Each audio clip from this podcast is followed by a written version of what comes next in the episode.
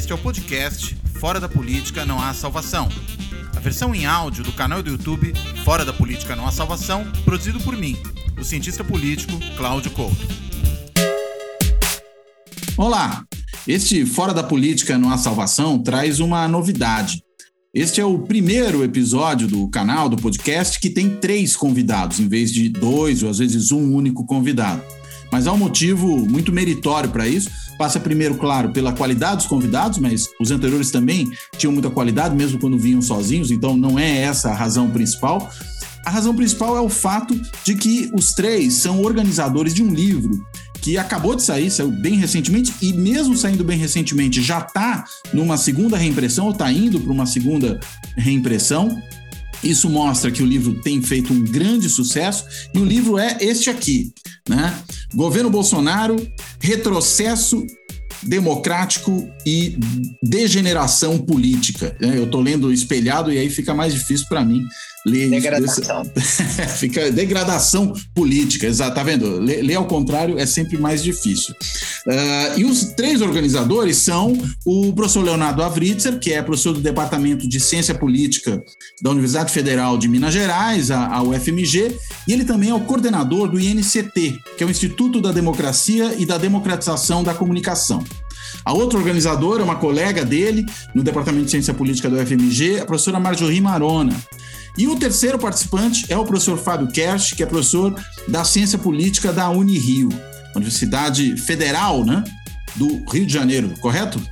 É, Universidade Federal do Estado do, do Rio Estado de Janeiro. Estado do Rio de Janeiro. É para a gente não confundir com a FRJ. Então, por isso que eu estou querendo pegar exatamente a, a, a, distinção das duas, das duas. Porque uma é a Universidade Federal do Rio de Janeiro, outra é a Universidade Federal do Estado do Rio de Janeiro. Essa é a sutileza que tem aí. Sim. Mas feitas as apresentações, também registrar que os três, inclusive, já participaram do programa. Então, é um retorno também de, de convidados que já estiveram aqui. Então, dito isso tudo, eu agradeço a presença dos três, dou as boas-vindas e começo com uma pergunta para o Leonardo. Leonardo, na apresentação do livro, vocês falam uma coisa curiosa. Vocês dizem o seguinte, né? Que é complicado desejar ao leitor uma boa leitura, tendo em vista que o, o que vocês descrevem ali, enfim, retrocesso democrático e degradação política, não é exatamente, digamos, uma história agradável. Mas é uma discussão necessária e vocês dizem, é preciso que o leitor tenha coragem você quer explicar um pouco por que essa, esse desejo de coragem para o eleitor? Para o le, eleitor, não, para o leitor. Então, Cláudio, primeiro, é um prazer estar aqui com você, com o Fábio, com a Marjorie. É uma das coisas boas de ter é, organizado esse livro com os dois, participou conjuntamente de diversos programas aí nos últimos meses. Né? Então, é um prazer, é um prazer estar aqui de volta. Sou um fã do fora da política não há solução, mesmo que eu acho que é isso mesmo, não tem solução mesmo. Salvação. Não tem salvação, né? e é, a primeira coisa que eu te diria é o seguinte: é, o governo Bolsonaro ele é um governo trágico, porque no momento em que o Brasil precisa, desesperadamente, eu diria, de governo e de políticas públicas, o presidente, na verdade, é o principal desorganizador das políticas públicas e da própria governabilidade, né? E claro que esse não é o primeiro governo trágico da história do Brasil, né? O Brasil teve muitos governos problemáticos até hoje, mas esse momento é um momento particularmente grave, né? O país vive uma pandemia, ele tem um dos piores desempenhos globais na pandemia, se não o pior, né? e isso significa morte de brasileiros. Né? Uhum. Ao mesmo tempo, a gente tem outros problemas é, quase tão graves quanto né? a aceleração do desmatamento da Amazônia, a, a, o papel que o Brasil hoje cumpre no plano internacional de párea, párea internacional, né? Os países da Europa abrem, vamos dizer, o acesso para diversos é, é, cidadãos de diversos países, os brasileiros não são incluídos em nenhuma lista, né? Então, tudo isso coloca, vamos dizer, a gravidade da situação que a gente é, enfrenta hoje, né? O livro é uma tentativa de mostrar o seguinte, como chegamos até aí, né? Uhum. Pensando, seja o problema do bolsonarismo como movimento, ou seja, o problema do bolsonarismo como descompromisso com o governo, o problema do bolsonarismo como uma tentativa de forças do mercado financeiro de pensar o governo só a partir de algumas políticas ou de algumas reformas econômicas. O livro trata de todas essas questões e muitas outras, né? são uhum. praticamente 40 autores, mas é sempre na mesma pegada. Em todas as políticas públicas no Brasil, nós temos retrocesso, é, e o principal retrocesso é em relação ao bem-estar da população, a democracia e a cidadania. Então, é um livro necessário, mas não é um livro que necessariamente o leitor vai ter prazer em lê-lo. Aliás, Leonardo, você, retoma um ponto que você trabalhou num livro seu recente, aquele livro seu em formato eletrônico, a gente até fez o outro programa aqui tratando desse outro livro, né? que é essa, essa questão da antipolítica. Uh, como é que você analisa essa questão da antipolítica no governo Bolsonaro, né? já não mais aquilo que o levou ao governo, mas é, a maneira como ela impacta durante o governo. É, na verdade, é o seguinte: Bolsonaro é resultado de uma degradação do sistema político brasileiro, uhum. né? promovido pelo impeachment, pela Operação Lava Jato, pelas mobilizações é, de maio de 2018 pedindo é, golpe militar ou intervenção militar, é resultado de tudo isso.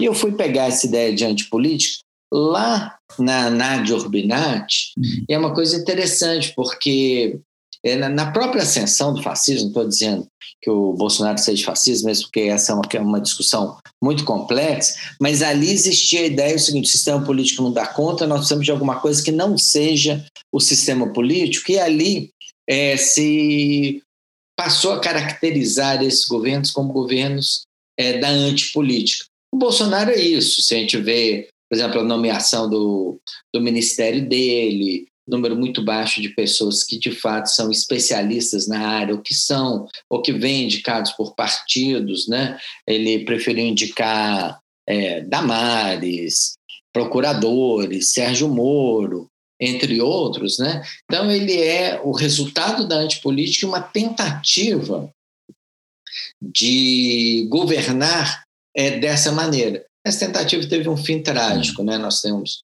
ficamos aí quase um ano com o ministro da Saúde assim incapaz de gerir uma política de saúde, né? No meio de uma pandemia, né? Agora, alguns detalhes que a gente tem ouvido da CPI são horripilantes, não tem outra palavra, uhum. né, para dizer, ou seja, o, o, o ministro vai a Manaus numa crise, né, na pandemia, onde vai faltar oxigênio, ele não toma atitudes, ele recomenda remédios que há mais de seis meses já não eram recomendados pela Organização Mundial de Saúde. Tudo isso faz parte da antipolítica e faz parte dessa tragédia que a gente vive no Brasil nesse momento. Agora, acho que um, um, um, ator fundamental aí nesse processo, digamos, de pavimentação do caminho do Bolsonaro nesse discurso da antipolítica foram as instituições judiciais. Né? A gente viu aí na Lava Jato, na criminalização da própria prática de transação política, que é uma coisa inerente ao processo democrático. Não dá para imaginar que o processo democrático não embute em alguma medida isso. Né? E acho que, inclusive, a levada do Sérgio Moro para o governo federal passa muito por essa percepção. Né? Queria ouvir de vocês dois, Fábio Marjorri, não sei qual dos dois quer falar primeiro, como é que vocês encaram esse papel em particular né, dessas instituições no sistema de justiça nessa pavimentação para o governo Bolsonaro, né? Eles, a gente pode dizer que eles são responsáveis na pavimentação e que agora talvez eles sejam responsáveis por de alguma maneira tentar pôr freio aos excessos desse governo. Dá para pensar algo mais ou menos nessa linha? Quer falar, Major? Pode começar. Posso. É, não, eu acho que sim, Cláudio. Eu acho que o teu diagnóstico é um pouco acertado e acho que os capítulos que tratam das questões ligadas às instituições judiciais no livro apresentam um pouco essa perspectiva. Né? Primeiro, eu queria assim, retomar dizendo exatamente que essa ideia de antipolítica está no próprio título do livro. Né? A gente uhum. fala claramente em degradação política. Né? É, e, e, eu acho que o conceito de antipolítica capta um pouco né? É, e, e, e possibilita que a gente trate essa ideia de degradação política em diversas dimensões. E uma, sem dúvida, é essa dimensão associada aí ao desempenho, à atuação das instituições judiciais nos últimos anos. Né?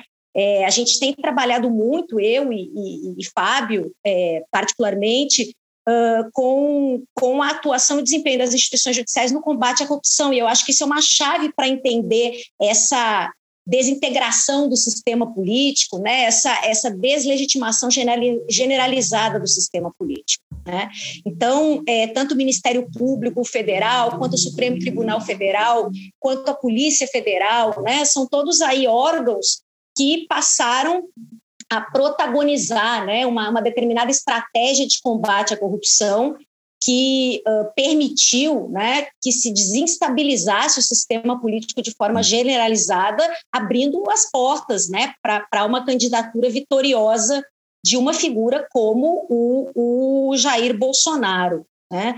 É, também diria que, de alguma forma, a gente tem uma série de, de uh, uma espécie de reorganização, né, uh, protagonizada agora talvez pelo Supremo Tribunal Federal, mas em certa medida também no Ministério Público Federal, uma dinâmica diferente a partir do Aras, mas tem uma certa reorganização das peças aí, né? O Supremo Tribunal Federal tem revisto algumas das suas posições, né, em relação a questões relacionadas ao combate à corrupção, ao direito criminal, tem revisto parte da sua jurisprudência, tem retomado também aí algumas das suas uh, práticas, né? É, e, e, e, com isso tentado conter, na verdade, o, o, recolocar o governo Bolsonaro em esquadros democráticos, né? Tem feito esforços sistemáticos nesse sentido, né? É, demorou a fazer, sabe, Cláudio, no capítulo em que eu trabalho com o Lucas Magalhães e que a gente trata um pouco da relação entre o Supremo Tribunal Federal e o Palácio do Planalto e o governo Bolsonaro, né, nos dois primeiros anos, a gente aponta um pouco para isso. O Supremo não responde imediatamente, né, aquelas expectativas que todos nós já tínhamos de que seria um governo uh, profundamente autoritário, né, um governo ancorado aí em valores antidemocráticos e anti-institucionais, né? Então, o Supremo demora a reagir, né? No primeiro momento, a gente tem, inclusive, o então presidente do Supremo Tribunal Federal tentando compor com o Palácio do Planalto, principalmente mobilizando aí figuras importantes da ala militar, né? Que povoou aí é, é, é o, o, Palácio do Planalto, né? E, e, e, só depois, com a chegada da pandemia, que o STF parece acordar um pouco, né? Para a necessidade de rearticular forças com o Congresso Nacional, com lideranças no Congresso Nacional, com lideranças no nível subnacional, né, para conter os arroubos mais autoritários do, do governo Bolsonaro, e para isso empreende aí uma mudança de postura no que diz respeito aos avanços em face das questões relacionadas ao combate à corrupção. É mesmo sofrendo uma série de retaliações e ameaças uh, uh, não desprezíveis, né, por parte do governo e dos seus uh, seguidores mais próximos. Agora, quem Agora tem... tem uma diferença, né, Cláudio? Fala, Fábio, desculpa. pode falar. Não, Não só, desculpa, só pegar o gancho da Majorri. Que o Supremo está com uma postura, mas o PGR, o Ministério Público, com outra, né? Era o que eu ia te perguntar mesmo. É, é, eu acho que é diferente, né? Por exemplo, o, o PGR você se refere ao poste geral da República, como diz o Conrado? É, eu, eu, eu, chamo, na verdade, de equilibrista geral da República. Eu vou hum. falar poste aqui, em homenagem ao nosso colega Conrado, né, professor da USP, está sendo é, constrangido legalmente pelo procurador por críticas absolutamente razoáveis e dentro do, do, do debate democrático. Né? É uma pena isso e acho que revela muito é, o, o, que está acontecendo aí na PGR. Mas o que eu ia falar é o seguinte: até o governo Bolsonaro, a gente podia falar que o, o Supremo e o PGR, o Ministério Federal, talvez viessem na mesma toada, né? Essa coisa da criminalização da política, combate à corrupção a qualquer preço e tal. Depois do, depois do governo, o Supremo, como a Majorri disse, ele, ele cria uma espécie de resistência ao governo. Né? Você usa, Cláudio, aquela imagem do, do dique de contenção, né? Uhum. Que, que, vai tentando segurar um pouco ali, e o PGR não. Né? O, o Bolsonaro, é, é, é, observando a Constituição, né, ele abandona a fórmula de indicação do Lula e passa a indicar é, o procurador-geral sem, sem é, prestar atenção à lista tríplice, e isso inverte todo o jogo, né? Porque agora o, o Aras fica mais dependente do presidente. Né? A, a, a recondução vai ser agora em setembro, o Aras está cada vez mais é, é, alinhado com o governo, claramente buscando sua recondução ou que está até o, o, uma indicação ao Supremo, né? Então, é, isso mudou o jogo. Se o, o, o, STF se realinhou, vamos dizer assim, contendo o Bolsonaro, o PGR não fez isso. Né? O, o aquele PGR combativo que a gente tinha é, no Lula, né? lembra? Mensalão, uhum. a gente teve na Dilma, Lava Jato, a gente não vê isso no Aras. E eu acho que a explicação para essa mudança é a forma de indicação é o que eu descrevo é, no meu capítulo. Aliás, eu só queria fazer um parênteses aqui. Claro. Você, não sei se é por falta de modéstia, você também tem um capítulo muito bom no livro, né? logo, vem logo depois do do Léo, mais ou menos, né? É, não, mas é, queria inclusive colocar isso, né? A gente tem, na verdade, é, duas visões muito próximas, mas tem uma certa variação, uhum. né? eu tento colocar o bolsonarismo como governo e como movimento, e você coloca a ideia do bolsonarismo como governo em movimento, né? uhum. né?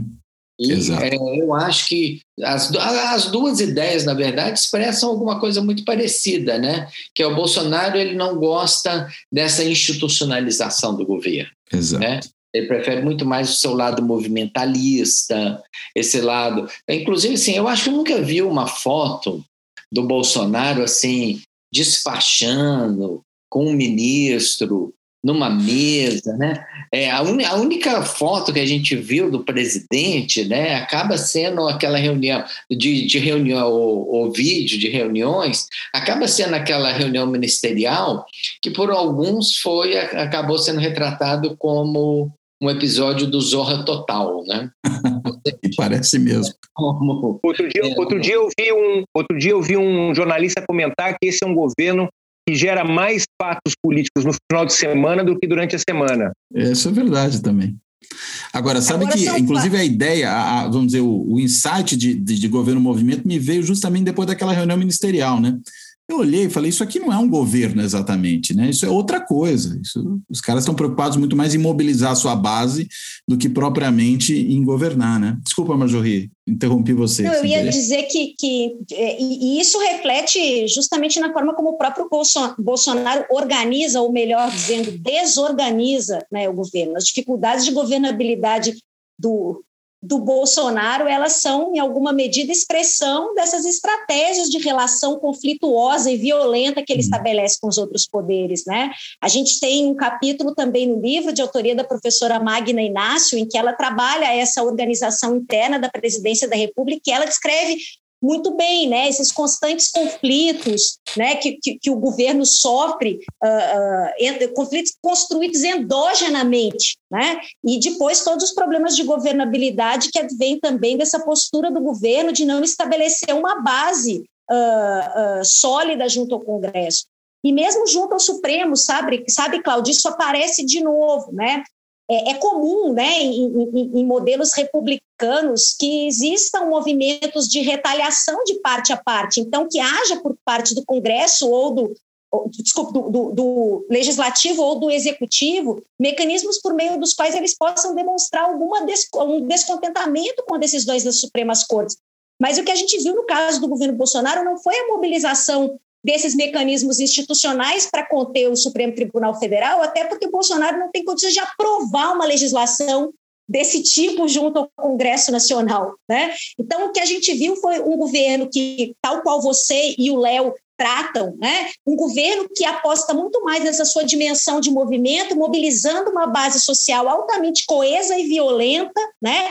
e, e, e promovendo aí pressões e retaliações no nível informal, no nível do discurso. Né? Então, aquilo que já se anunciava com, com, um dos filhos lá do Bolsonaro, mesmo antes dele ganhar a eleição, né, que dizia lá que bastava um cabo e um soldado para fechar o Supremo Tribunal Federal, né, a gente viu acontecer em diversos momentos né, depois que o Bolsonaro foi eleito. Esse caminho da retaliação informal foi o caminho que restou para o Bolsonaro e que tem tudo a ver com essa estratégia dele de agir como movimento, né, mais do que criar as condições institucionais de governabilidade. Um desastre total do ponto de vista dos resultados para a população, como o Léo alertou aí né, no, é, na abertura do programa. Inclusive, uma, uma, coisa aí que o Fábio levantou, né, quando mencionou aí essa referência, a ideia de que o Bolsonaro, uh, vamos dizer, cria mais fatos, ou o governo Bolsonaro, né, cria mais fatos no final de semana do que durante a semana, é uma imagem boa, porque esse governo parece um governo muito pouco preocupado, na prática, com políticas públicas, né? Com, afinal de contas, resolver problemas concretos do dia a dia, né? desde a compra de vacina até digamos, aprovar o Fundeb para ter financiamento para educação, né? passando por, um, por questões, vamos dizer, pragmáticas de relações internacionais com os nossos parceiros. Parece que em todas as frentes, é, política pública é o que menos importa, né? Vocês veem assim também?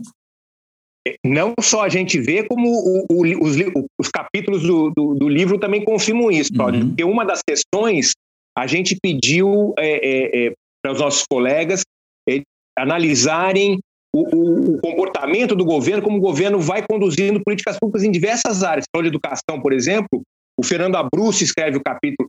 Agora, independente assim, a gente teve, a gente convidou sociólogos, antropólogos, cientistas políticos, economistas, independente de, né, dessa formação e do tipo de abordagem, vamos dizer assim, teórica é, sobre, sobre as questões, há essa unanimidade. A gente está pior em tudo, é, em todos os aspectos, inclusive das políticas públicas, do que a gente estava no passado recente. Quer dizer, uhum. o retrocesso é evidente. Então, essa sensação né, que você e o Léo descrevem, dessa, vamos dizer assim, essa falta de apetite né, para a organização de um governo, né, você estudar, você implementar, você acompanhar, né? Dá trabalho, exige, exige técnica tal. É, é, isso se reflete como esse governo não é apto a isso, né? não, não, tem apetite para isso, vamos dizer assim, a melhor das hipóteses, né? Isso reflete sim nas políticas públicas. É, a gente é, é então é, é, é, uma condução, né? É uma, é uma é muito pior do que estavam nos governos anteriores, né? É, um, é realmente um grande retrocesso. É, e a gente, pegando aí o gancho do Fábio, ou Cláudio, a gente poderia dizer o seguinte: claro que no começo do governo Bolsonaro a gente podia pensar que em algumas políticas públicas mais específicas ele iria atacar, dada o tipo de orientação é, do seu governo, né? Mas não é só isso na verdade, é muito mais geral do que isso. Você poderia falar, ah, ele vai atacar direitos humanos, ele vai atacar meio ambiente, afinal de contas. E está né? mesmo, né? Educação, né? Mas não, é, é o conjunto, né? Uhum. Por exemplo, o, o nível da inflexão dele na área de relações internacionais não era previsto. Né? Mais uma vez, a gente tem aí né, capítulos, né? O Davidson tem um capítulo sobre relações internacionais, né? Assim, inclusive o Bolsonaro recebeu apoios importantes no Itamaraty. O Itamaraty não era, vamos dizer, um, um, um think tank de oposição a ele, um lugar governamental de oposição a ele. Mas mesmo assim ele quis é, ir lá para desagregar completamente a estrutura de relações internacionais que o Brasil tem. Hoje, algumas pessoas dizem o seguinte: é, a diferença do governo Bolsonaro é quanto que ele voltou atrás em cada política pública, né? Você pode dizer, na educação ele volta até quase antes do Fundeb, uhum.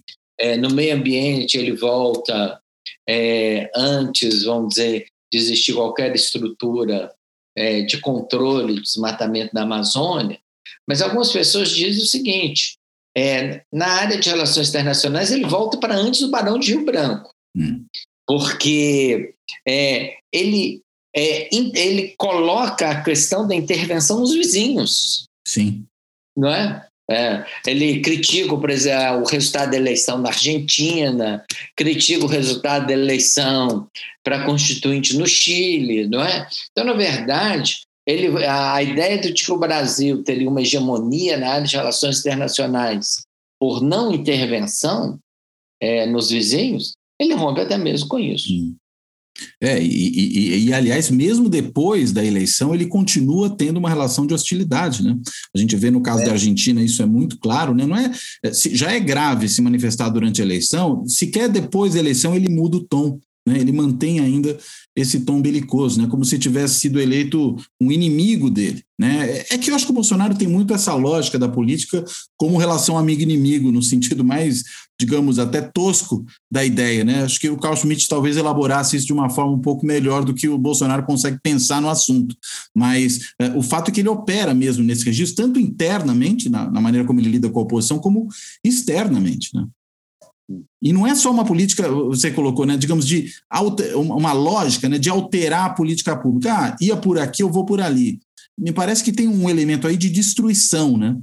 Você destrói, né? Você destrói a capacidade instalada, você desestrutura a burocracia do setor, você arrebenta estruturas institucionais, você põe abaixo políticas públicas que tiveram um longo prazo de maturação, que às vezes levaram décadas. De novo, só para aproveitar, melhor dizendo, o gancho da pandemia, o Programa Nacional de Imunizações, que é uma política construída, veja, já desde o regime militar, que o Bolsonaro, enfim, faz tanto elogio ao regime militar, e aí ele vem e sabota o Programa Nacional de Imunizações. É, é, realmente algo espantoso, né? Sabota e, enfim, acho que não conseguiu destruir, porque houve uma reação que ainda conseguiu conter, mas é, a ação ia nessa direção, né? É, a contenção, inclusive, se deu pelo STF também, né? Sim. Com a decisão do STF de, de vamos dizer assim, é, turbinar governadores e prefeitos, ainda conseguiu é, contornar essa resistência do Bolsonaro, né? Sem essa decisão, a gente estaria muito pior. Então a gente é muito crítico ao STF antes. É, é, pelo menos eu sou. Eu, acho, eu imagino que a Majorri também, acho que o Léo também, é muito crítico a certas posições do STF antes da, é, é, do governo Bolsonaro, mas como, como a Majorri apontou e está no capítulo e tal, né, ela, essa resistência aí ajudou a organizar um pouco. Eu acho que a gente estaria numa situação muito pior, né? Uhum. O Congresso tem um papel importante aí nessa, nessa contenção, né? E o STF também. É, e essa decisão é, de, vamos dizer assim, turbinar é, governadores e prefeitos em relação à pandemia é, nos tirou de um aperto, quer dizer, a gente podia estar numa situação muito pior, né? Se a uhum. coisa tivesse concentrada na mão é, do Bolsonaro ainda. Né? É, e é interessante, você falou da coisa do STF e você menciona o seu capítulo sobre o PGR, né? Uh, e esses dias, né, eu vi, acho que foi na Folha, se eu não tiver enganado, se eu estiver enganado, me corrija em qual veículo de imprensa foi, um debate entre você e o professor Oscar Vilhena, né, meu colega da, da Fundação Getúlio Vargas. Foi no é, Globo foi no Globo, né? Sobre a questão da lista tríplice para o pro, pro PGR, né? E, e, ele defendendo que isso talvez seja melhor e você, na verdade, ainda não concordando com isso. Você quer só é, situar um pouco esse debate, porque é um tema que, quando a gente vê o Aras, é, eu penso, poxa, mas que saudade da lista tríplice. Pelo menos o terceiro da lista podia estar é. lá, e não o poste, né? É que, na verdade, é o seguinte: o problema do Aras é, não foi a falta de lista tríplice, na minha opinião. O problema foi que é o Bolsonaro indicando, né? É, mas é um risco que a gente sempre corre esse? É, mas aí é um, é o que, que a gente quer pagar? É um trade-off aqui, Cláudio, porque hum. é o seguinte, quando você vai comparar outros modelos, né, é quando você pega a, o responsável por poder acusar criminalmente o presidente, né, você dá tanta autonomia e tanta discricionariedade né, para esse ator, é muito complicado. Vou te dar um exemplo bem rapidinho, não vou entrar em detalhe. Uhum. Nos Estados Unidos, como o que seria equivalente ao Ministério da, é, é, Público lá, federal, é ligado ao governo, tem essa questão. Quando o presidente é o acusado, Mônica Levinsky, o Trump, aqui no caso dos russos, tal, como é que faz? O modelo é chama alguém de fora de, do, do, quadro do Departamento de Justiça para ser um promotor ad hoc em relação é, para acusar o presidente. Esse é o modelo, né? Só que quando você vai estudar detalhadamente, o que os americanos fizeram é o seguinte: depois do caso da Mônica Levinsky, do Clinton, eles retiraram a autonomia que tinha o procurador. E tanto os democratas quanto os republicanos. especial, como, né? Um nome assim é, que tinha. É, é Special Counsel, né? Isso. É, é, é, foi, foi uma decisão que uniu democratas e republicanos. E qual era o grande argumento? O sistema democrático não tolera alguém com tanto poder para acusar o presidente, com tanta autonomia e tanta discricionariedade. Hum. Né? Então eles frearam. Então, o meu ponto, eu até um artigo na revista do Sebrap que eu discuto isso, né? Eu mostro, eu comparo o PGE com esse modelo do Ministério Público, esse promotor ad hoc. O meu ponto é isso. Esse modelo é muito arriscado também, né? A, a instabilidade que também foi gerada, é, que contribuiu muito, por exemplo, com o Janot, o Janot foi reconduzido ao cargo, Cláudio, no meio da crise do. Dois meses depois, a Dilma estava sofrendo processo de impeachment na Câmara. Ela não tinha outra alternativa senão reconduzir. Ela não tinha os preço... E ela não podia nomear os outros dois? Podia, mas o problema é o seguinte: o PT ficou refém da sua própria, do seu próprio modelo. Hum. Né? É, o, o, o, é, o, problema é o seguinte: o PT ficou refém do próprio modelo. Quando o Bolsonaro entrou, houve um acordo tácito entre todo mundo de falar, ah, esse modelo não dá mesmo. Tanto é que você não viu grandes chiadeiras no, no, nem na imprensa, nem no, no, meio político, quando ele indicou o Aras. Hum. É, posso dar um pitaco aí, Fábio? Porque Pode, claro. Tem, é, algum, tem um, uma certa tendência da própria Dilma de tentar, na verdade, gerir. Né? A Dilma tinha um ministro da Justiça que não entendia muito bem, vamos dizer, a dinâmica judicial que a oposição foi é, tomando no Brasil. Né? É, então, assim, a Lava Jato ela foi vamos dizer, eu acho, acho que você é mais de Rio, concorda, né? Aliás, o, o Cláudio, hum. talvez seja o caso de fazer uma propaganda aqui, porque está saindo claro. um novo livro aí da, do Fábio e da Marjorie Opa. sobre a Operação Lava Jato, né? Eles vão ter ah. que voltar aí é, em algum daqui a alguns meses para discutir. Voltarão. Mas eu, eu tenho a visão de que a Dilma ela foi refém da Lava Jato porque ela não entendeu a Lava Jato. Ela achava que a Lava Jato tinha mais elementos republicanos do que tinha, né? E que na verdade valia a pena tentar uma continuidade numa estratégia legal que já tinha se mostrado completamente fracassada, né? que era, na verdade, é, fazer alguns acordos, mas nomear o número um. Né? Hum. Então, assim, eu pessoalmente acho isso. Dilma poderia ter caminhado na direção, acho que, se não me engano, a própria Débora Duprá estava na lista tríplice, não estava? Estava. Não, ela demorou cinco meses, parece que, salvo engano, ela demorou cinco meses para indicar o PGR.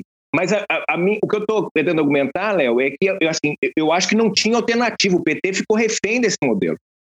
E porque é mais do que aceitar. É, é mais do que aceitar a lista tríplice. Né? Eles automaticamente indicavam o mais votado. Por, é, e é uma, é uma ilusão achar que isso é mais democrático. Sabe quantos procuradores votam, Cláudio? É. 1.200. É, nem, os, nem os procuradores do trabalho nem a, os procuradores militares votam. É, essa é uma Quer questão dizer, que, que sempre me ocorre, né? Se talvez um modelo melhor do que esse modelo da consulta a esses mil e poucos procuradores não seria a gente ter um modelo em que uma ampla base de, de do Ministério Público no âmbito federal votasse de modo que você dilua um pouco essa representação tão fechada num único grupo, você ainda mantém uma indicação, digamos, que não depende do dedaço só do presidente, e depois vai para uma lista tríplice. Se a gente não poderia ter aí, falando em trade-off, né, um meio do caminho entre essas duas outras uh, possibilidades, você, né? Só o presidente poderia, indica, ou a lista Você poderia atual. ter, por exemplo, impedir a recondução. Eu impedir a recondução sim, já mudava o jogo. Ou mesmo a condução ao STF sem um prazo de Por quarentena exemplo, bem longo, né? Ou seja, tem modelos alternativos que você pode pensar onde o presidente é, continua indicando, porque é um cargo muito importante. Quer dizer, esse, esse negócio de Ministério Público Independente é, um, é, um, é uma jabuticaba nossa, né, Cláudio? Não é o modelo mais comum. Uhum. Então, o presidente indicando, mas você pode ter é, modelos institucionais que tem, o, o, o PGR tenha menos incentivo ou para proteger o presidente ou para se alinhar à corporação. Talvez um bom modelo seja, você pode aumentar o, o, o mandato, que é muito curto. Ah, não, né? mandato. O mandato que é muito curto e, por exemplo, impede recondução ou faz uma, uma quarentena, não pode ser indicado ao STF. Uhum. Eventualmente, isso pode dar mais autonomia sem perder, a, a, vamos dizer assim, eu diria o dever que o presidente da República tem de indicar o chefe do Ministério Público Federal. Sim. Então, tem outros modelos institucionais. O que eu é, o, o, que eu nem, nem foi um debate com Vilhena, né? Foi uma entrevista a cada um a parte. Eu fiquei sabendo é, que ele falou. Quem lê o jornal tem a impressão é, que é um é. debate, né? Não, eu infelizmente não fui convidado para debater com ele, adoraria. Mas, é, é, na verdade, eu, eu questiono, assim, eu não acho que esse argumento que é mais democrático é um argumento que não me convence. Né? Hum. E eu acho que a gente tem sempre um, uma questão mesmo: o quanto de autonomia né? e quanto de ele também não responde a ninguém. É, então é um, uhum. é, um, é, um, é um desenho complicado mesmo. E, o, no... e outras democracias correm o mesmo risco. Mas nessa situação atual ele também não responde a ninguém, né? É, eu queria talvez dar uma razão para o Fábio e dizer também o seguinte: um dos argumentos do Vilhena, o argumento de que se o, a, o Ministério Público Federal trata questões institucionais, na verdade seria democrático a corporação, lidar com essas questões, parece também um argumento um pouco complicado, né? Ou seja, a gente vive um pouco no Brasil desde o começo da redemocratização uma certa ideia de que algumas corporações poderiam representar bem o interesse público. Eu acho que as corporações têm representado melhor o seu próprio interesse uhum. do que o interesse público. Olha, por exemplo, hoje a estrutura salarial dos ministérios públicos, do judiciário, como que, que poder, até mesmo os prédios, né? Se você olhar, os principais prédios em Brasília são das, dessas corporações. Então, é o seguinte: será que existe de fato essa relação é, direta entre representar uma, o interesse público e sua representação para uma corporação específica? Eu prefiro que o interesse público seja representado pela soberania. Né? Esse é meu ponto. Por quem tem voto, né? Esse é meu ponto, Cláudio. É o seguinte: eu, eu reconheço que é um preço o procurador ter menos autonomia, né? mas eu acho que o preço também de um, de um procurador com muita autonomia é muito alto para o sistema como um todo. Hum. Né? E, e, o que me incomoda mais ainda é quando o argumento que é mais democrático. Isso não é. Não, você pode até falar que é. democrático não é, mas você vê o discurso Cria dos procuradores. Mais e é contrapesos, esse. talvez, né? É isso. O discurso dos procuradores é esse. Eu acho isso complicado.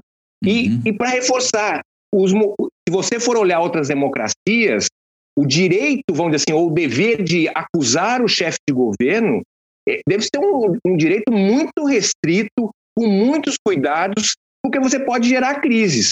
Nesse modelo né, de lista tríplice, você tem um procurador totalmente desligado, né, que não presta contas à soberania, presta contas só aos seus colegas, tendo esse poder que é muito grande, que é acusar o presidente da República, ministros e parlamentares. Quer dizer, alguém com muito poder, muita discricionariedade e completamente autônomo. Uhum. Então, eu, o, o, que eu estou falando é, é, é, difícil falar quando a gente vê o governo Bolsonaro, mas o, o que eu estou dizendo é o seguinte: talvez o preço que a gente pague, quando assim, numa situação normal, de uma forma de indicação dessa seja maior, entendeu? Do que a gente ter um procurador-geral eh, indicado pelo presidente, que pelo menos preste contas de uma maneira ao poder político. É, é que a gente, quando vê o Bolsonaro, é tudo tão excepcional que a gente. E quando a gente vê o Aras também, né? É, Mas eu é. acho, é, eu, eu acho que se a gente partir do que o Léo colocou, né, essa mesma discussão é uma discussão que tem há muito tempo vem sendo realizada há muito tempo em relação ao próprio Supremo Tribunal Federal também, hum. né? Essa, essa ideia de que você pode ter uma determinada corporação que, que, que representa o interesse público melhor né, do que a própria soberania, né? É uma, é, essa é uma discussão que, que tem sido feita há algum tempo em relação a a, ao Supremo Tribunal Federal, e eu acho que ela também aparece nas discussões que a gente faz no livro, porque ela contribuiu para a gente uh, reorganizar, digamos assim, institucionalmente as estratégias de combate à corrupção e de, de controle da corrupção que acabaram desaguando aí na eleição do Bolsonaro, né? Quer hum. dizer, a gente tem no fundo aí uma identificação que é, vamos dizer, tricky, né? entre a ideia de independência judicial e a ideia de neutralidade política. Né? Então, a gente supõe exatamente isso, que se nós fortalecermos as burocracias, se nós fortalecermos as agências né, de, de, combate à corrupção, garantindo o mais amplo espaço de autonomia e discricionariedade a essas agências, dizendo mesmo em relação às Supremas Cortes, né, que o interesse público ele vai estar mais bem resguardado. E isso é, é eu acho que, que, a nossa história recente mostra que é um equívoco, uh, porque as corporações representam muito melhores, muito melhor a elas mesmas. Né? Uhum. Se é verdade, por exemplo, que o Supremo Tribunal Federal é, é, uh, atuou né, substantivamente nesses casos de combate à corrupção, também é verdade que isso sempre serviu de palco para que ele ampliasse a sua própria competência e sedimentasse a sua posição institucional no jogo político. Né? Então, aquilo que a gente falava antes, esse movimento do Supremo agora de retração, né, é muito movimento de retração das suas próprias competências. O Supremo está, com muito custo, revendo posições, né, porque Uh, por que com muito custo? Né? Porque rever uma série de posições implica, na verdade, se retirar um pouco do cenário político, hum. né? coisa que o Supremo não abriu mão de fazer nos últimos tempos. Então, assim, é, a, a, mesmo eu acho que dá para dizer em relação ao Ministério Público Federal nesse sentido. Né? Essa, essa, esse, esse, formato que o Ministério Público Federal foi adquirindo ao longo da, das últimas décadas, né? essa, essa passagem, digamos, de uma agência mais vinculada à efetivação de direitos, uma agência mais vinculada a, a, a aprofundamento da cidadania no Brasil para uma agência anticorrupção, né? que implicou numa série de mudanças institucionais, né? mas esse formato que o MPF ganhou nos últimos anos, ele veio aí junto com toda uma política de lobby para ampliação da sua própria capacidade de intervir no cenário político. Então, eles trabalham para eles mesmos. É a história da burocracia, ninguém quer controle. Né? Quer dizer, você está querendo sempre. E eu acho um equívoco imaginar que você vai ter. Uh, ainda mais se a gente, se a gente olhar um pouco também para o perfil né, dessas elites judiciais. É, porque, vê, num, num, ambiente institucional né, de ampla autonomia, ampla discricionariedade, né? O que a gente vai ver uh, uh, num primeiro plano é justamente, são justamente as características mais uh, vinculadas ao perfil dessas elites. Né? Quem são? A gente tem estudos aí. Quem são procuradores? Quem são os promotores? Quem são os juízes? Quem são os ministros? Né? Então, me parece que vai ser muito mais o conjunto de valores e interesses vinculados às características dessa elite judicial específica que vão acabar sendo representados.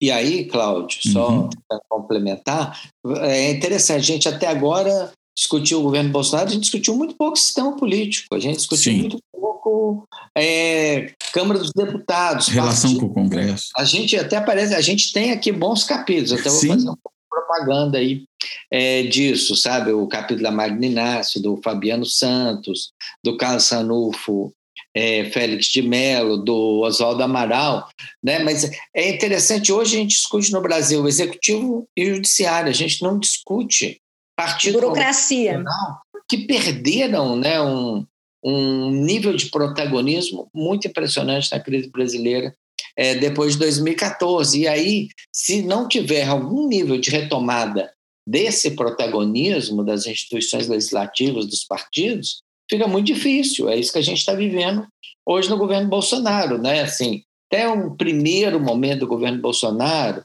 talvez o Rodrigo Maia teve, foi ativo em conter algumas agendas muito específicas é, do presidente, né? Mas desde que começou a pandemia, o presidente começou a colocar suas, suas agendas de forma mais incisiva, o Congresso sumiu, né? Isso resta, de fato, o quê?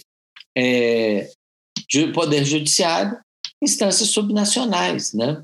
Então, o tempo todo a gente está vendo só isso. E é muito difícil pensar em equilíbrio político. Bom, eu estou te falando, você é um especialista nessa área muito mais do que eu, né? Mas ainda assim vale a pena fazer o ponto, né? Não, e é importante Não. mesmo. É, e é engraçado, né? Porque é um governo que começa sem montar coalizão no Congresso e em compensação, nos últimos meses, a gente tem tocado direto também, na, quando digo a gente, eu quero dizer o debate público, né? Na questão da relação do Bolsonaro com os partidos assim chamados centrão, né?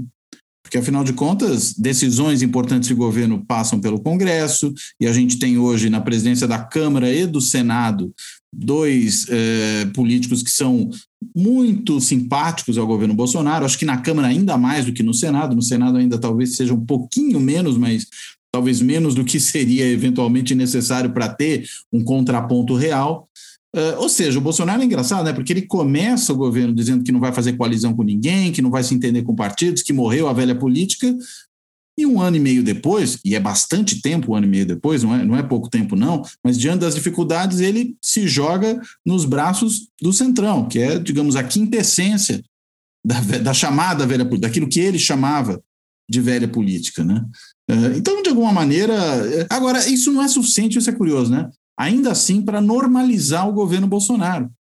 Mesmo com essa base congressual, digamos, tradicional, ele continua a ser um governo de características extremistas, de destruição de políticas públicas, de degradação institucional. Todas essas coisas continuam caminhando juntas, né? É, e o interessante é que se a gente for pegar a CPI, infelizmente o livro não cobriu a CPI, porque uhum. é anterior, né? É, o livro anterior, né? Mas a CPI mostra esse papel do sistema político, né?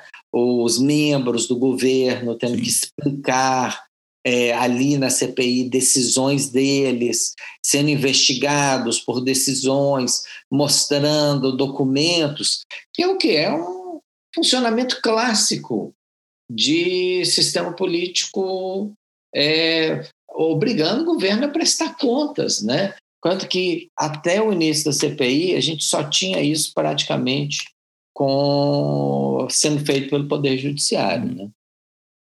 e a gente deposita uma fé. Desculpa, fala, Major. Pode falar. Não, eu só ia chamar atenção para o fato de que a gente fecha o livro no exato momento em que o Bolsonaro está começando a articular, ou pouco tempo depois do Bolsonaro iniciar essa articulação com o Centrão. Sim, é verdade. Vários capítulos dão conta de indicar isso, né, e de indicar isso até como uma possibilidade de alguma estabilização, como você bem destaca aí, né, Cláudio? É, mas com muita desconfiança também de, de, se isso seria possível, né? porque a entrada do Centrão no jogo também trazia já naquele momento ampliava né, as dificuldades que o Bolsonaro já tinha de conter os rachas internos à própria presidência. Né? Então, os grupos ali que orbitavam em torno do Bolsonaro, né, o, o, os ideológicos, o pessoal mais dos técnicos e os militares, né, aquele, aquele grupo que compunha, digamos, o primeiro momento de organização do, do governo a partir do, do executivo, né, teriam necessariamente que ceder algum espaço nesse novo arranjo. Né? Então, é, é, Uh, alguns capítulos apontam, a gente não, não teve como fazer uma avaliação posterior, né, porque o livro ele aborda os dois primeiros anos do governo. Acho que a gente vai ter que lançar um outro aí mais adiante, né, para ver como os quatro. os dois É, os quatro. Então, os alguns. É, é... Quiser, né? é, a esperança é a última que morre. É. Mas já tinha ali uma desconfiança, esse era o meu ponto, assim, do, da capacidade que, de fato, primeiro, né, que o Bolsonaro, que é um cara que havia todo o tempo dito que não ia fazer esse tipo de movimento e acaba fazendo, o quanto a palavra dele ia ser é, é, é, era era podia ser, ser é, é, entendida né como de fato uma palavra que merecia algum tipo de respeito né por outro lado que ele tinha de recurso para oferecer mesmo né já tinha uma série de problemas até orçamentários etc né e os arranjos internos que ele ia ter que fazer então muitos colegas ali nos capítulos apontam que isso que você está dizendo, assim, era uma, foi uma, um, um, movimento para a estabilização, mas talvez de fato ele não conseguisse estabilizar completamente como hoje a gente vê que não conseguiu, né? Tanto é que tem uma CPI aí acontecendo. Não, não e ele com minoria, né? Na CPI, né? É. É, que, é que acho que ela expressa uma certa fragilidade que ele tem no Senado, né? o Senado, diferentemente da Câmara, não é uma casa de baixo clero, né? Ninguém entra no Senado sendo baixo clero, salvo uma ou outra exceção, como o Flávio Bolsonaro, por exemplo. Mas, salvo alguns casos excepcionais, o Senado é uma casa de caciques. E aí, consequentemente, para esse governo ter o controle sobre os senadores que ele tem sobre os deputados, acho que é muito mais difícil, né? E aí, quando você tem a montagem de uma CPI como essa, aparece lá né, se expressa na composição da CPI essa fragilidade maior que o governo tem no, no Senado. Né? É, porque ele abraça, abraça o Centrão, mas não é um abraço caloroso, digamos assim, né? É uma relação. É, de, vocês que, bom, o Cláudio estuda especialista nisso, a sensação, eu que não sou especialista, é que ele não mergulha nessa piscina com gosto, ele vai até um certo ponto, né? Mas então, o Centrão ficou... também não mergulha, hein? É, não, o Centrão, eu estava lembrando o PP, o, o, o, Nogueira, né, o presidente do PP, ele, ele, ele fala do Bolsonaro, defende o Bolsonaro, mas já mandou recado que gosta muito do Lula. Né? Sim. Ele já está sinalizando pro, eventualmente para o futuro, eles não, não, não, perdem tempo com isso. Mas o que me impressiona, Cláudio, é, é isso, né? Todo mundo é, mostra, né, vários capítulos do livro, que a partir de um ano e meio, como você disse, estadiamente, o Bolsonaro, vamos dizer assim, se rende um pouco às regras do jogo, mas a impressão que eu tenho hoje, olhando depois, né, mais um ano aí de governo, é que ele, ele não joga, ele não, ele não vai de peito aberto para o jogo, né? É uma relação. Então tem muita crítica ainda que ele não entrega tudo que ele promete. Uhum. É, é, é, ele, não, ele, ele não consegue, é, por vários motivos, é, é, articular esse grupo tão bem, vamos dizer assim, quanto outros governos fizeram no tal do, do presidencialismo de coalizão, né? Mas, Mas tem um biscoito importante. Tem um ah. biscoito importante que ele dá para o Centrão, que é o Cássio Nunes. Né? A indicação Sim. do Cássio Nunes é a expressão da aliança dele com o Centrão. E como o Léo bem lembrou aqui, né, no primeiro momento do governo Bolsonaro, ele está, digamos, se relacionando de forma muito mais intensa pelas próprias estratégias de unilateralismo presidencial e etc., né, que ele assumiu. Ele está se relacionando de forma muito mais intensa com o Supremo Tribunal Federal do que propriamente com, com o Congresso. Né? A entrada do Cássio Nunes ali é a expressão, o Cássio Nunes vem pela mão do PP, né? É, o Cássio Nunes claramente não é a expressão da preferência mais sincera do Bolsonaro, que já havia dito que queria uh, alguém altamente religioso, né? Evangé uhum. um evangélico radical. Né? Terrivelmente né? evangélico. Terrivelmente evangélico. Né? É, o Cássio Nunes é uma, é uma, uma surpresa geral né? É, e que e demonstra, demonstra primeiro, né, que de fato ali ele, ele, ele cedeu algo para o Centrão, né? E um pouco também essa dinâmica de indicação, obviamente, de ministros, né? Que é o presidente pode até querer muita coisa, mas o que ele vai ser capaz de negociar. E aí onde, né, o, o, o Cláudio, no Senado, né, que é quem participa do processo de indicação, o que ele vai conseguir é, negociar no Senado é outra história. Então, ele traz um juiz de carreira, né? porque isso amplia as chances dele de aprovação no Senado, né? e ele dá esse biscoito ali para o PP. E um ministro do Supremo Tribunal Federal, que vamos lembrar aqui, né? embora seja um ministro do modo como opera o Supremo Tribunal Federal, isso é bastante coisa. Né? Um ministro sozinho pode muito. Né? Sim, a literatura ele é completamente à margem.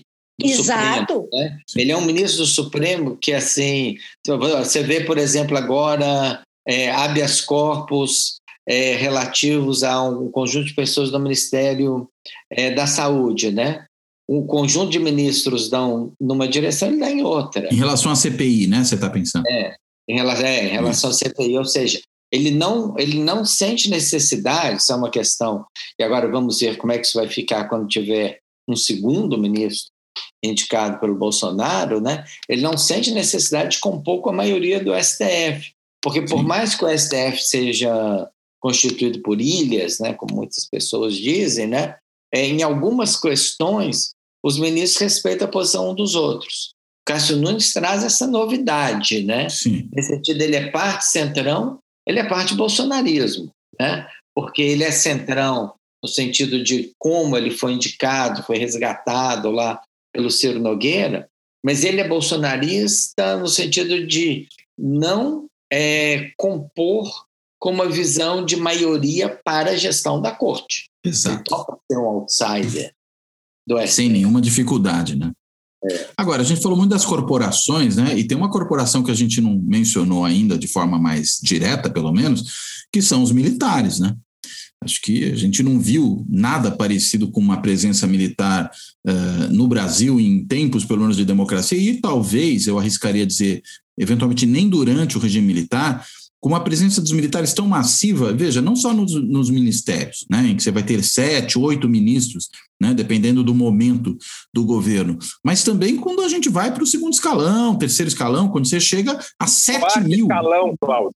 Tem Quarto na, escalão. Uma, uma fundação aqui que eu já tive ligação, parece que tem três militares aqui no Rio de uhum. Janeiro. Uma fundação pequenininha, é impressionante. Assim, como, que não tem como... nenhuma relação com o trabalho de, de militar, né? pesquisa. né? Até porque existe aquela exigência que um decreto pode ser mudado, mas enfim, ela tinha, ela vinha vigorando, de que 75% dos DAS né, é, 1, 2 e 3, né, que são os mais baixos, né, desses cargos em comissionamento, fossem ocupados por servidores de carreira. Pois bem, militares são servidores de carreira. Né? Então, por aí não é tão complicado. E quando a gente fala em 7 mil, que é o número que foi levantado, aproximadamente esse, né? Estou pensando no número arredondado. Uh, pelos, pelos últimos estudos e as últimas matérias que também a imprensa fez sobre o assunto, veja, a gente está falando de uma coisa que é aproximadamente um terço do número total de cargos de livre provimento na administração pública federal, pelo menos na administração direta. Ou seja, um terço é de militar e até nos cargos mais baixos, ou seja, você tem aí uma cooptação, se é que pode se falar assim, dessa categoria, ou pelo menos uma, uma ocupação do governo federal por essa categoria, é difícil saber se vai ou se vem, né? não é tão, tão, tão trivial assim, que é espantosa e que dá ao Bolsonaro, num certo sentido, um resguardo bastante significativo junto a uma corporação que tem armas. Só isso. né, que controla o poder das armas. É Aí, bom, a gente tem dois capítulos, né? Na verdade, um capítulo mais sobre militares e um da Anaís Passos e um capítulo sobre polícias militares, uhum. né? Da Ludmila Ribeiro e da Valéria Oliveira. Mas eu vejo o seguinte: de, o, o Bolsonaro ele tem uma relação de composição, mas também de tensão com os militares, né? Ou seja, os militares no Brasil, talvez eles vão ter que decidir no ano que vem se eles são mais hierarquia ou se eles são mais corporação, uhum. né? Essas são as duas grandes vocações de longo prazo dos militares brasileiros, né? De um lado, né, o Bolsonaro indica militares em todos os lugares, né? Isso que o Fábio falou, né? É, fundações, MEC, parece que só no segundo escalão do MEC são 11 ou 12, né? E você vai achar no INEP. E o interessante é o seguinte: não tem nenhum critério, não tem um militar no, no INEP porque ele trabalhou com avaliação de educação superior. Tem porque ele é militar. Entendeu? Sim. Então. Assim como havia um ministro da Saúde que só estava lá porque era militar. Né? Exato, né? E, e, assim vai, né? Mas existe uma questão que é o Exército Brasileiro, uma instituição pouco efetiva no lado da, da guerra, né?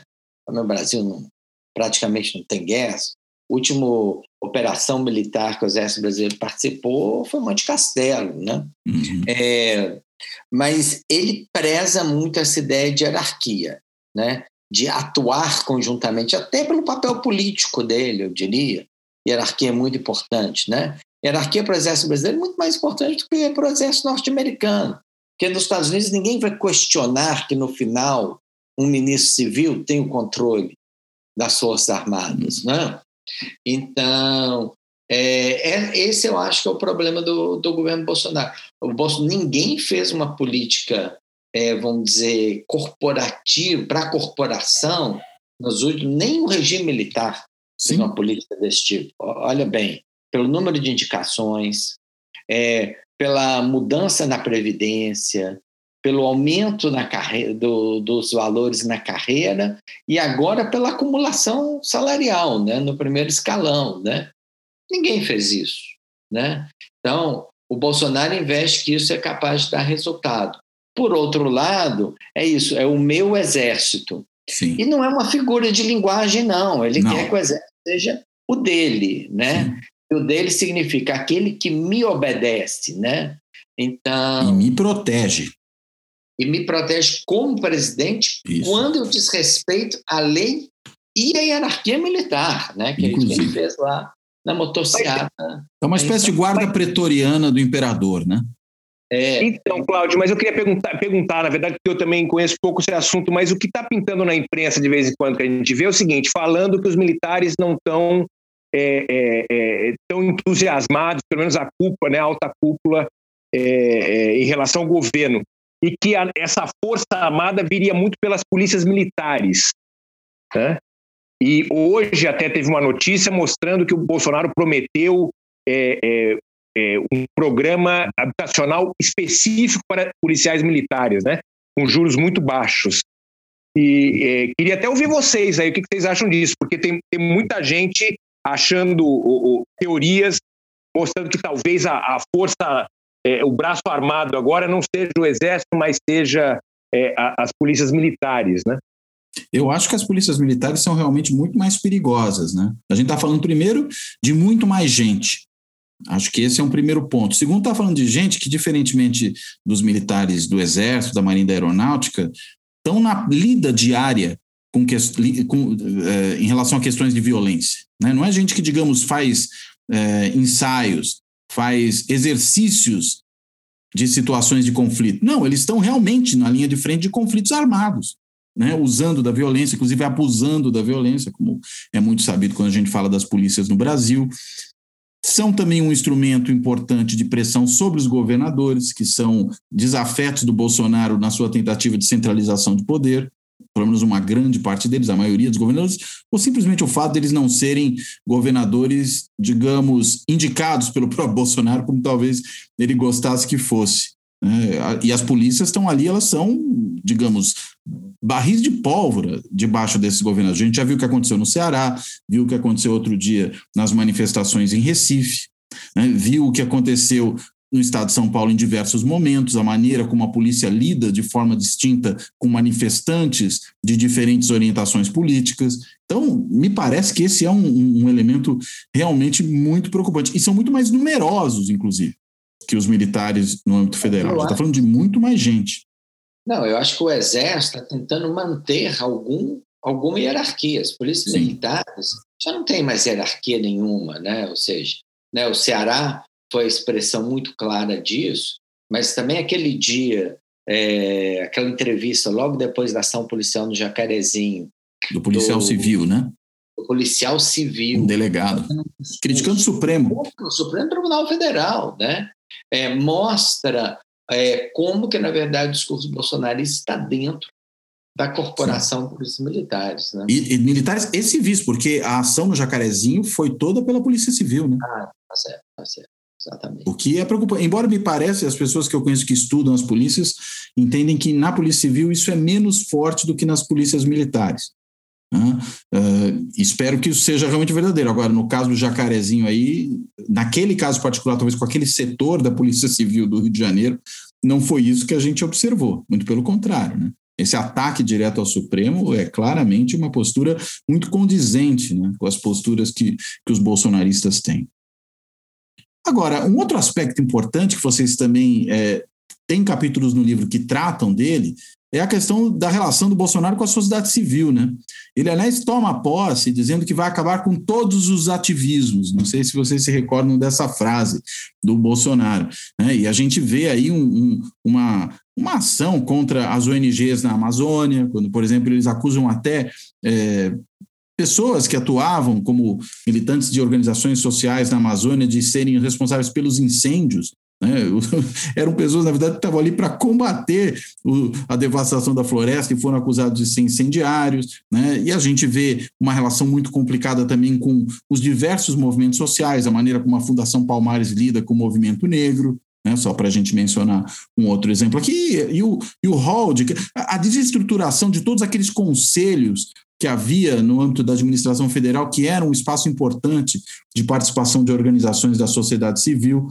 Ou seja, é um governo hostil também a esse aspecto né, da democracia brasileira, que era o aspecto dessa relação entre Estado e sociedade, que foi se construindo desde o processo de redemocratização de maneira muito forte e ganhou corpo depois, né, com a própria redemocratização.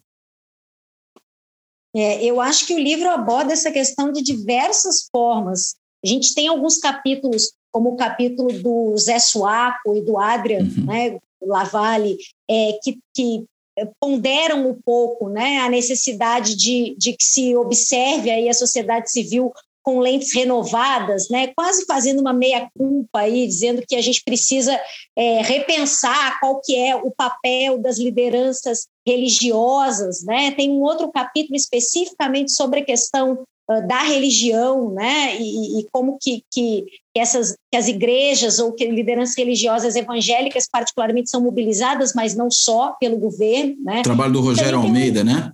o trabalho do Rogério Ronaldo, Almeida. Ronaldo. Do, do Ronaldo Almeida. Ronaldo, Ronaldo. Isso, e, e, olha que eu é. confundi isso porque ele esteve aqui há poucos dias, né? Imagina se não estivesse estado.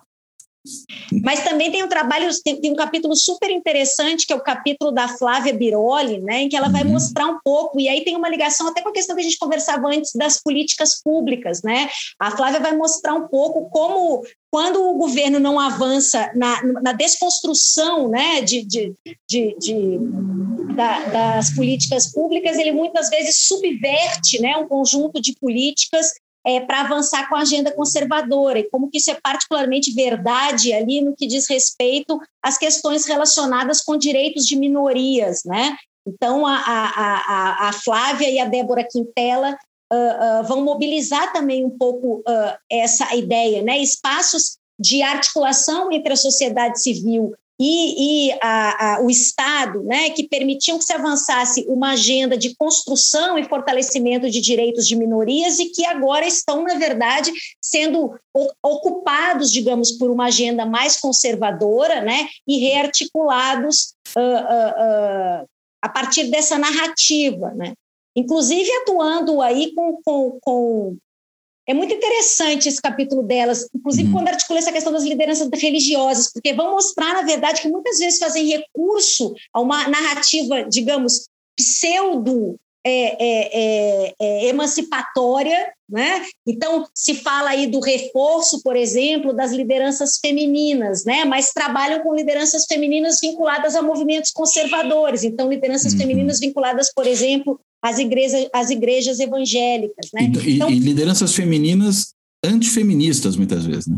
Exatamente, exatamente. Você falou do caso da Fundação Palmares, eu acho que é um outro exemplo claro, né? A gente tem uma, uma espécie de subversão do discurso, né, para avançar uma agenda conservadora. Mas eles subvertem, é, eles subvertem esse, vamos dizer assim, os direitos da tradição liberal todos, né? É, o uso de máscara, se você é, é, pede para as pessoas usarem máscara, você está limitando né, a, a, liberdade. a liberdade das pessoas. Eles deturpam é, é, vamos dizer assim, os direitos dessa tradição liberal política, todos. Né? Quando eles resolvem falar disso, eles usam de uma maneira é, é, estranha. Né? O direito de ir e vir, né? estão limitando, lockdown é, é, limita o direito de ir e vir. É uma, Segurança, uma vida, né? Tudo, né? Toda essa tradição liberal é, na verdade, colocada de uma forma completamente deturpada, né? Você vê, no meu caso ali daquela menina do Espírito Santo, é, que é, tinha direito a um aborto legal, né? Aí sim, a, o Ministério vai ali, mas ele não aceita políticas de proteção das mulheres contra a violência, né? Então, realmente, ele vai invertendo, né? Concordo plenamente com o Fábio, ele vai invertendo todas essas agendas. Mas só voltando uma questão Sim. que a Marjorie não colocou, se você me permite ainda, o Cláudio. Claro, por favor. Como que o a gente, a gente já está na amarração, no, nos minutos finais. Se quiser até depois daí já fazer a amarração. Tá. Como o governo Bolsonaro, na verdade, ele, é, ele desfaz toda uma estrutura de conselhos, né? Que, uhum. na verdade, e que não era só uma política do governo do PT. Sim. Esses conselhos, uma boa parte, começam ainda no governo Fernando Henrique Cardoso, se fortalecem em algumas áreas muito importantes no governo Fernando Henrique Cardoso, como o caso do Conselho Nacional de Saúde, é, o Conselho Nacional da Criança e do Adolescente, né? São políticas é, que derivam da Constituinte, né? E que vão sendo implementadas por diferentes governos. Ele tenta, no primeiro momento, é, fechar todos esses conselhos, né? Isso também é uma característica do governo Bolsonaro. Ele faz leis completamente ilegais, né? Sim. Parece que a assessoria jurídica dele não conhece a legislação, né? E de supetão, né? É, então tipo, a primeira versão lá do chamado decretão é, extinguiu todos os conselhos. Depois descobriram que alguns eram previstos em lei. Eles não podiam ser extintos. Por decreto. Por decreto. Então, ele é, voltou atrás em alguns desses casos, né? Mas, a princípio, a, a tendência é o meu programa é a lei, né? Sim. Aliás, é, é, essa é uma questão, é, até o, o Ricardo Mussi, que também é autor do livro, uhum. é, coloca isso, né? O governo Bolsonaro ele tem uma visão pré-revolução francesa é, do, do que é o presidente. Sim. Né? A Constituição assim, sou eu. Constituição uhum. sou eu, uhum. é, a lei sou eu, é, isso não vai acontecer porque eu quero. Ele, ele, é, ele é completamente ancião regime, Sim. no que diz respeito à maneira como ele entende o Estado e o direito. Sim. E talvez até mesmo as instituições de controle. Por isso também que ele o tempo todo é, entra em choque com o STF, porque se o Estado sou eu, como é que tem esses. Ele gostaria de um, de um judiciário pré-revolução francesa, pré-revolução norte-americana, né? Então. Pré-liberal, né? Mas, é, exato. É liberal ou, ou iliberal, né? É, é um democrata, entre aspas, iliberal, né? Sim. Ele, ele fala em nome de uma suposta maioria, né? Mas o outro, outra base, vamos dizer, de sustentação da democracia contemporânea, né? É, representativa, etc., que são esses direitos da tradição liberal, esse eles, ou ele não, não usa ou usa mal. Né? Hum. Ele fala, eu falo em nome do povo. Né? Eu falo em nome da maioria. Esse é um fenômeno, aliás, justiça seja feita, não é exclusivo do Bolsonaro. Né? Toda sim, essa literatura, sim.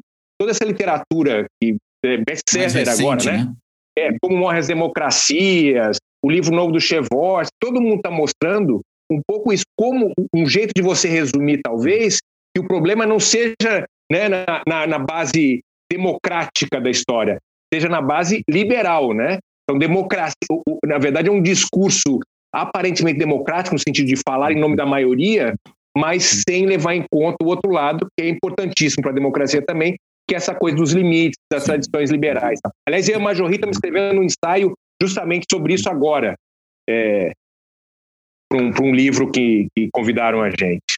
Inclusive, só aproveitando um pouco esse gancho, que acho que essas coisas têm, têm relação, a ideia de liberdade que o bolsonarismo proclama não é só pré-liberal, ela me parece que é, do ponto de vista da sua concepção, uma ideia pré-contratual. É como é a, a, liberdade do estado de natureza. Cada um faz o que bem entende, dane-se os outros. Né? É, agora, é, desde que eu consiga prevalecer pela força. Né? E, e, aí, e aí, paradoxalmente, você tem isso misturado com a ideia de eu estou no governo, eu posso tudo, eu falo em nome do povo, e aí a liberdade tem que ser do jeito que eu entendo que tem que ser. Né? É, essas coisas se Mas misturam é... um pouquinho, né? É, é, um, é um viés populista, né? Claro, Exatamente isso, que rechaça qualquer mediação de representação, né? que, é a, que é francamente anti-institucional, né? E aí, é, em governos desse tipo, você não tem espaço para minoria por definição, né? Quer dizer, você não vai encontrar e, e vai, e, e, vai encontrar dificuldades com a Constituição, que também, do ponto de vista da tradição liberal, é a representação institucional de todo limite ao poder soberano. Então, Sim. Quer dizer, isso parece muito claro na expressão do governo Mas Bolsonaro. mesmo a maioria é uma construção, né, Majori? Ele fala da maioria, né? Eu falo do povo, tal como se fosse uma coisa, é, um único. bloco único, né? E, e, e, aí, e como se não mudasse de opinião, se não houvesse como diversidade. Como se fosse permanente, né? É, é isso. Ele transforma é isso num bloco único, né? Eu falo em nome da maioria. Lembra aquela frase dele, né? A minoria vai ter que se adequar. É uma frase lider, né, literal é. dele. As minorias é. têm que se curvar às maiorias. Eu diria que a gente poderia chamar o Bolsonaro, talvez, de um populista pré-contratualista. Isso. Porque, na verdade, é, é, você, você tem essa característica, a Marjorie falou que ele não quer a, a mediação. Você tem essa característica que você colocou, Cláudio, que é de que ele também não quer o acordo que estabiliza é, a violência, né? E que, ou que civiliza a violência, né? Então, se você vê, por exemplo, naquela famosa reunião ministerial do ano passado, falou: não, nós precisamos distribuir armas, porque em algum uhum. momento, né, é, é, a ideia de que ele vai é, remeter diretamente a essa pessoa, que é um indivíduo para que está que é pré contra que está no estado de natureza, pré-contratual, e vai dizer: defenda-se a você, Exato. e é esse poder que tem essa concepção de liberdade. É, a, a, ideia de, Aliás, de acesso às armas é talvez a expressão mais forte disso. Né? Mas é a Exato. coisa do radar, do, da estrada que não pode ter radar, do carro que não tem que usar cadeirinha para criança, do da meio ambiente que você corta a árvore que você quiser e destrói o que você quer, você pesca em qualquer lugar, e por aí vai. A lista é longa, mas é sempre essa ideia, né? A liberdade, não preciso usar máscara, não preciso me vacinar. Cada um faz o que bem entende.